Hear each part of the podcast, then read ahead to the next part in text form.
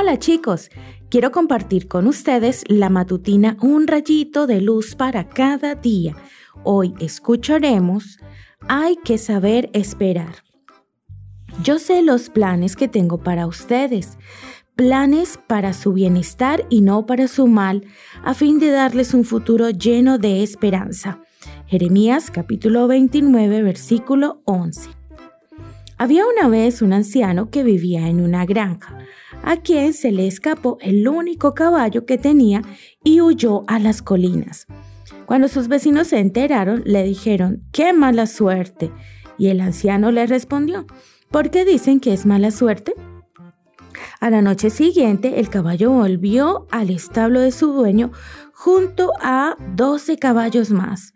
Cuando el hijo del granjero vio que el caballo y sus acompañantes entraron al establo, cerró la puerta. Al enterarse los vecinos de esta noticia, fueron a la casa del anciano y le dijeron, mira, ahora tienes trece caballos, qué buena suerte.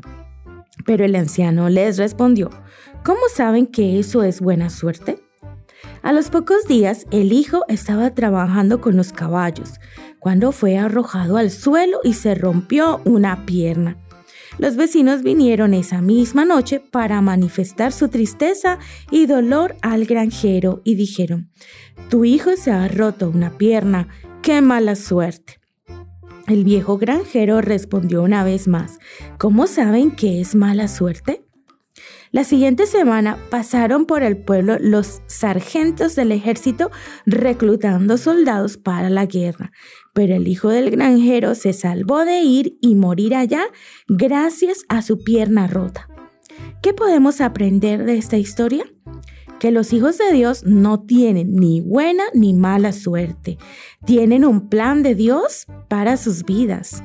No debes impacientarte porque hay cosas en tu vida que no suceden como quisieras. Hay que saber esperar como el ancianito. El versículo de hoy nos recuerda que Dios está al control.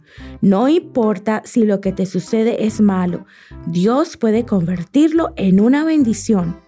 Ten paciencia y confía en los planes de Dios, aunque ahora no entiendas por qué te suceden algunas cosas. Llegará el día cuando puedas ver el panorama completo, cuando te convenzas de que si hubieras sabido lo que Dios sabía, hubieras conducido tu vida como Él lo hizo. Dale tiempo para que Él pueda mostrar sus bondades, su cuidado, su voluntad y su amor contigo todos los días. Sé paciente. Que tengas un hermoso día.